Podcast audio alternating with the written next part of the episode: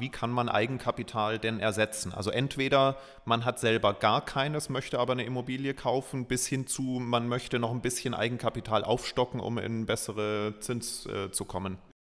Lehmann Hüber Talk, der Immobilienpodcast für München.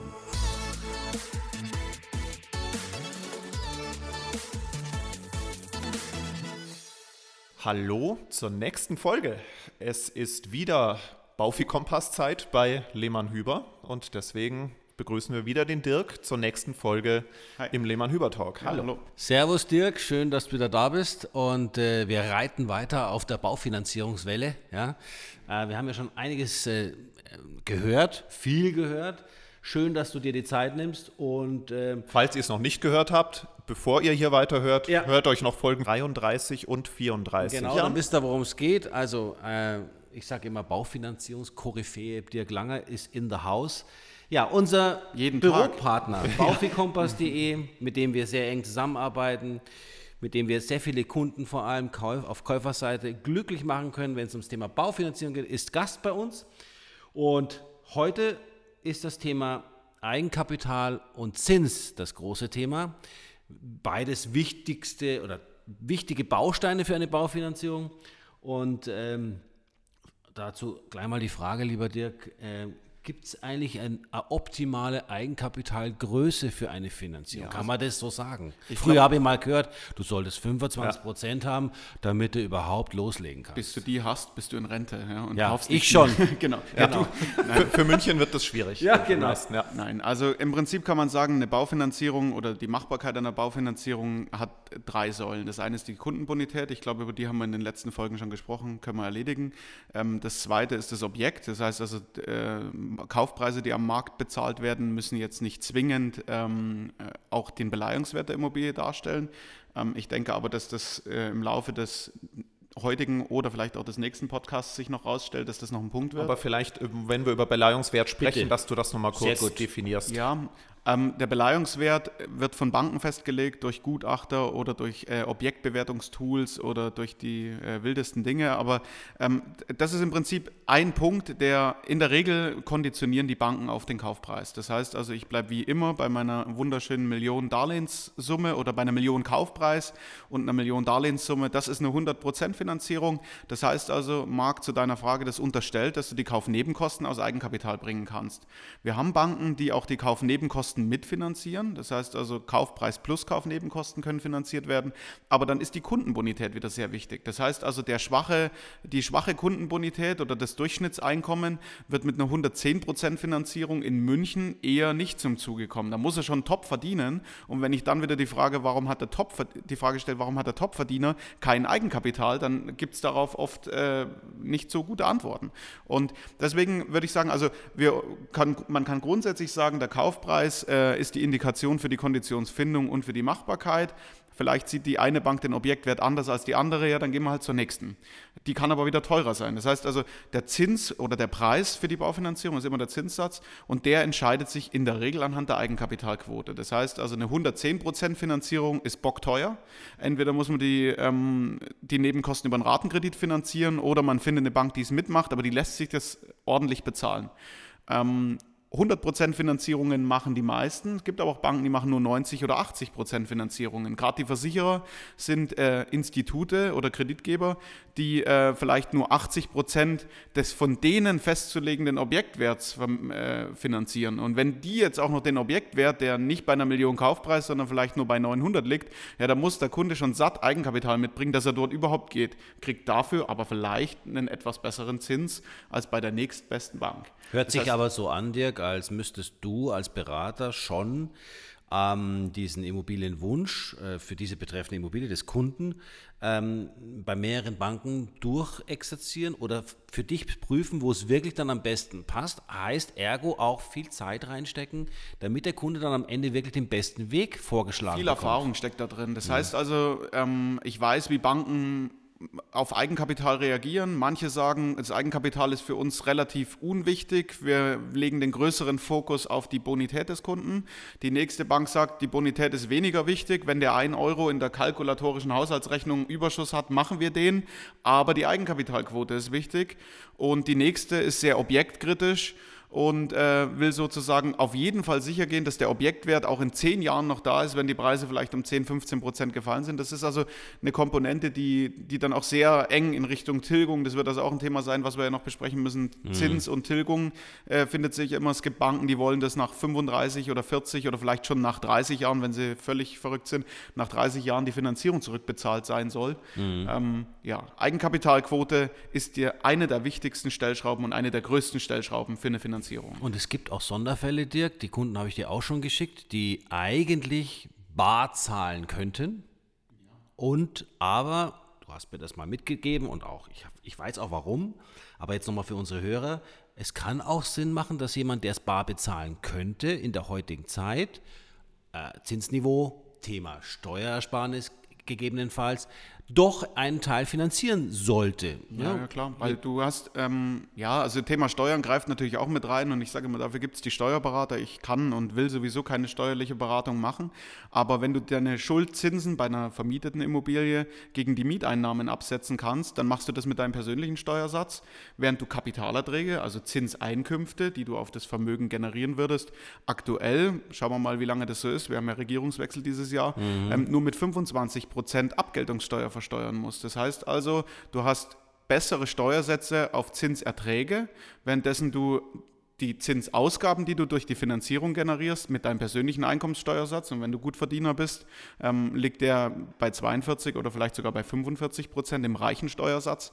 Ähm, Einkommenssteuer, die abgezogen werden, plus Solidaritätszuschlag, der ist ja auch abgeschafft worden, aber nur für niedrige Einkommen. Das heißt also, das sind ja die Themen, die dann bei einer Kapitalanlage relevant werden. Und dann kann es einfach sein, dass es sinnvoll ist, 60 oder vielleicht sogar 80 Prozent des Kaufpreises zu finanzieren. Und ich sage mal, da kannst du ja von dem gleichen Eigenkapital einfach drei Immobilien kaufen und ähm, hast damit natürlich auch den dreifachen Hebel ähm, auf dein Eigenkapital und damit deutlich mehr Rendite, wenn du an gleichbleibende, leicht steigende oder, äh, oder gleichbleibende und steigende oder vielleicht leicht fallende Immobilienpreise sogar denkst. Also selbst wenn du an fallende Immobilienpreise glaubst, kann es sinnvoll sein, eine Immobilie zu kaufen. Sie dürfen halt nur nicht zu stark steigen. Ja, wir haben halt Kunden, die flüchten äh, gerne in das Betongold und sind dann der Meinung, 100% dort äh, einsetzen Betongold, zu müssen. Betongold, ja? wenn ich das schon lese oder höre, ja.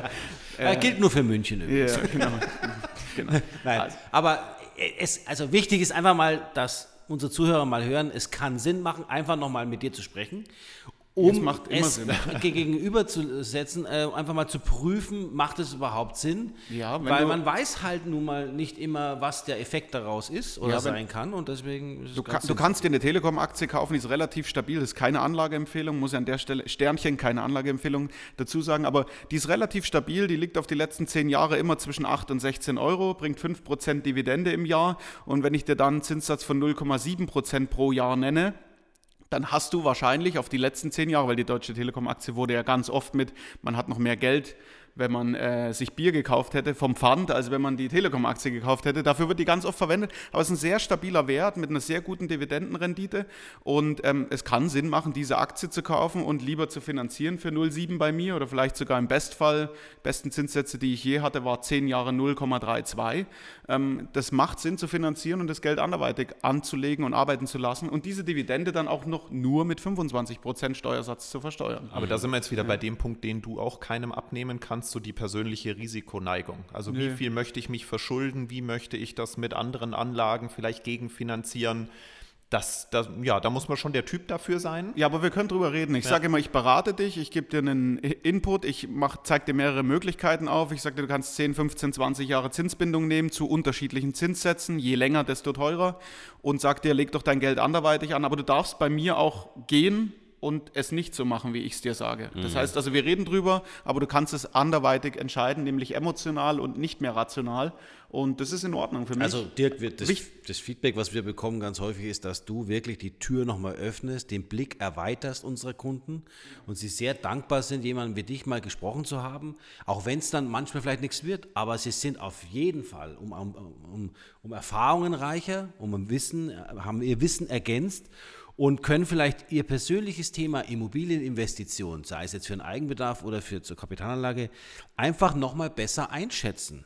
Und äh, ja, sind vielleicht auch falsch gewickelt, wie du sagst, äh, Marc. Du ja, mit Haufen, noch von, mit Haufen Falschwissen träumst, oder träumst von 25% Eigenkapitaleinsatz, die du bringen musst, weil du denkst, du musst sie bringen. Und wenn ich dir dann sage, mir reichen 10% auch und es hat gar keine so große Zinsauswirkung, wenn du jetzt von 10 auf 20% Eigenkapitalquote gehst. Also ich bleibe wieder beim, beim Zahlenbeispiel, eine Million Kaufpreis und wir finanzieren 900 oder 800.000 Euro, dann liegt da ungefähr ein Konditionsunterschied von 0,15%. Und wenn du dann deine heißgeliebten Amazon-Aktien behalten kannst, hast, die du eigentlich gar nicht verkaufen willst, weil du glaubst, sie machen nächsten zehn Jahre jedes Jahr 10 Prozent, dann äh, kommst du mit der Einstellung, dass du die aufgeben musst und ich sage dir, musst du gar nicht, äh, behalt sie einfach. Ja. Und äh, du kannst weiterhin rational gesteuert oder emotional gesteuert deine Anlageentscheidung treffen. Und da sind wir bei dir, Sebastian. Also du musst nicht um jeden Preis das tun, was ich sage. Es gibt auch Kunden, die sagen, ich will 40% Eigenkapitalquote bringen, obwohl ich sage, nimm doch lieber nur 30 oder 20. Kein Problem. Wir haben darüber geredet und damit die optimale Baufinanzierung gefunden. Mhm. Das heißt, der Zinsunterschied ist jetzt zum Beispiel zwischen einer 50 und 70% Beleihung deutlich weniger relevant als jetzt zwischen 90 und 100 oder gar ja. über 100 wird es dann überproportional teuer. Ja, ja, also wenn du sagst 50% Beleihung, die Quote gibt es bei ganz, ganz wenigen Banken. Die meisten fangen bei 60% an. Das heißt, bei einer Million Kaufpreis sind wir bei 600.000 Darlehenssumme. Da bringst du 400.000 Euro Eigenkapital oder 40 Prozent. Plus, plus Kaufnebenkosten. Plus Kaufnebenkosten. Und da kriegst du deutlich weniger Rendite dafür, also einen deutlich weniger ähm, großen Zinshebel, als wenn du statt 100 Prozent vielleicht 95 finanzierst. Also brauche ich nur 5 Prozent Eigenkapitalquote von dir und da kann es schnell mal ein Viertel Prozent weniger Zins kosten. Das heißt also Zinssatz 1,5 Prozent für eine 100 Prozent Finanzierung, Zinsbindung 10 Jahre Laufzeit entscheidet die Bank. Laufzeit ist immer Tilgung. Wie lange würde rechnerisch der Kredit laufen? Und diese 5% Eigenkapitalquote bringt dir schnell mal ein Viertel Prozent, also kostet nur noch 1,25 bei einer 95 Prozent. Und das ist ein Hebel, der kann richtig was bewegen. Und wenn dann diese 5 Prozent Eigenkapital vielleicht nicht da sind, äh, schaut mich der Marc an, wird dann die Immobilie der Eltern vielleicht beliehen, um genau nur diese 50.000 Euro, beim Zahlenbeispiel eine Million, über das Haus von der Oma ähm, zu finanzieren, weil man sagt, die 50 kriege ich vielleicht auf die nächsten fünf Jahre sogar zurückbezahlt bei einer Million Investitionsbetrag. Ne? Da sind wir genau beim nächsten Punkt, äh, nämlich der Frage, wie kann man Eigenkapital denn ersetzen? Also entweder man hat selber gar keines, möchte aber eine Immobilie kaufen, bis hin zu, man möchte noch ein bisschen Eigenkapital aufstocken, um in bessere Zins äh, zu kommen. Ja, das, oder man hat es und will es nicht hergeben. Ja, weil man das, sagt, man ja. äh, mag die Liquidität, gerade bei Selbstständigen ja oft ein Thema. Sebastian ist da jemand, der sehr konservativ denkt und sagt, ich will lieber ein bisschen mehr auf der Seite haben, damit es in schlechten Zeiten nicht kritisch wird. Und das ist, ähm, das ist am Ende der Punkt.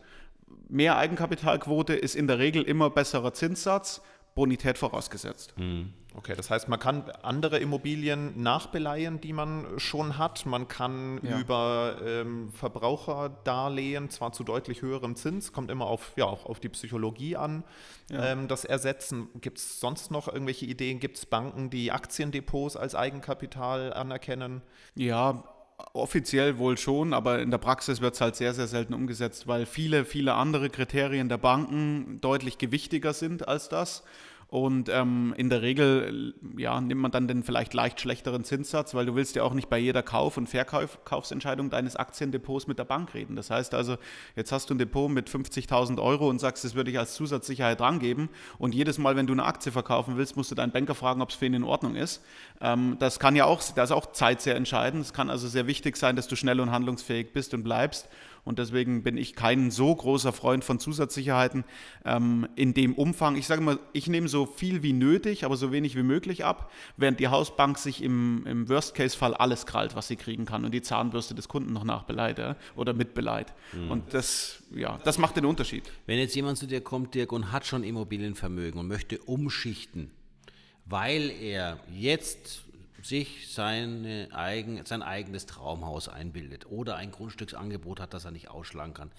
Er hat aber jetzt diese Verträge, na, er, er, kannte dich vorher noch nicht, ja, und jetzt hat er zwei, drei Immobilien bei zwei, drei anderen Banken laufen. Kannst du ihm da auch helfen? Ja, wir machen eine Bestandsaufnahme, prüfen Ablauf der Zinsbindungen und, ähm, und haben vielleicht entweder sofort eine Lösung, es gibt ja Vorwartdarlehen, also man kann ein paar Jahre vorher schon eine Anschlussfinanzierung äh, sichern. Weil alte Verträge oftmals zu schlechten Konditionen schon ein paar Jahre laufen. Ne? Ja, genau. Und vielleicht hat er ja auch die falsche Anlage, heute, aus, aus heutiger Sicht falsche Anlageentscheidung getroffen, hat eine 20-jährige Zinsbindung gekauft im Jahr 2011 oder 12 mit damals, keine Ahnung, 3, 4 Prozent Zins für 20 Jahre fest. Das können wir heute besser, weil heute brauchen wir nur noch 10 Jahre, um die gleiche Laufzeit zu erreichen. Und dann machen wir das vielleicht für ein Prozent. Das heißt also, da ist sehr hohes Ersparnispotenzial da und solche Verträge immer prüfen lassen. Mehr als wir können nichts machen und es bleibt dabei, was du hast. Äh, also klare Botschaft nochmal nach draußen, weil das ist ein Punkt, jeder oder die meisten, die ich kenne, denken, naja, jetzt, also wenn er dann mal im Ordner abgeheftet ist, der Kreditvertrag, dann schaut man den ja nicht mehr an. Ja, ja aber dort liegt man, richtig, da richtig, da richtig, richtig Geld und Potenzial. Ich weiß, deswegen will ich es einfach nochmal betonen. Leute, schaut euch mal euren Ordner an, schaut euch mal an, wann er den Kreditvertrag abgeschlossen hat. Ähm, es lohnt sich wirklich, mal ein Gespräch zu führen die Zinsen haben sich in den letzten Jahren so extrem verändert, dass es sich lohnt, alte Verträge vielleicht schon vorher mal abzulösen. Und sprecht den Dirk ruhig drauf an. Ähm, es ist echtes Geld, was er verliert. Ja, und manche sind sofort ablösbar. Also ja. es gibt KfW-Darlehen, zum Beispiel energieeffizient Bauen-Darlehen, die waren bis 2018 ähm, zu 100 Prozent sondertilgungsfähig. Das heißt also, wenn du eine Baufinanzierung gemacht hast und ein energieeffizientes Objekt erworben hast, mit 50 oder 100.000 Euro Tranche diesen Zuschuss vielleicht noch mitgenommen hast oder das damals geförderte Darlehen. Heute liegen die Zinssätze drunter, die kann ich morgen ablösen. Das heißt, da können wir sofort handeln und sofort ab morgen Geld sparen. Und 2% auf 50 oder 70.000 Euro sind schnell 1.500 Euro im Jahr. Ähm, da kannst du mehr sparen als äh, bei jedem Handyvertrag oder was auch immer. Ja. Gut, spannendes Thema Eigenkapital. Wir haben schon gehört, es ist eng verwoben auch mit dem Thema Zins. Da das Thema Zins aber auch nochmal einige Fragen mit sich bringt, ähm, würde ich sagen, machen wir wieder separate Folge zum Thema Zins, werden aber inhaltlich nahtlos an das hier anknüpfen. Ähm, und ja, nächste Woche gehen wir dann auf solche Fragen ein. Was hat noch Einfluss auf den Zins? Wie kann sich der Zins denn entwickeln? Was sind da mögliche Szenarien für die nächsten Jahre? Also wird auch wieder spannend. Und äh, dann sagen wir für diese Folge auch mal wieder Servus. Danke Dirk fürs Kommen. Ciao, gerne. Servus, bis bald beim Leben Hüber Talk. Ciao, ciao.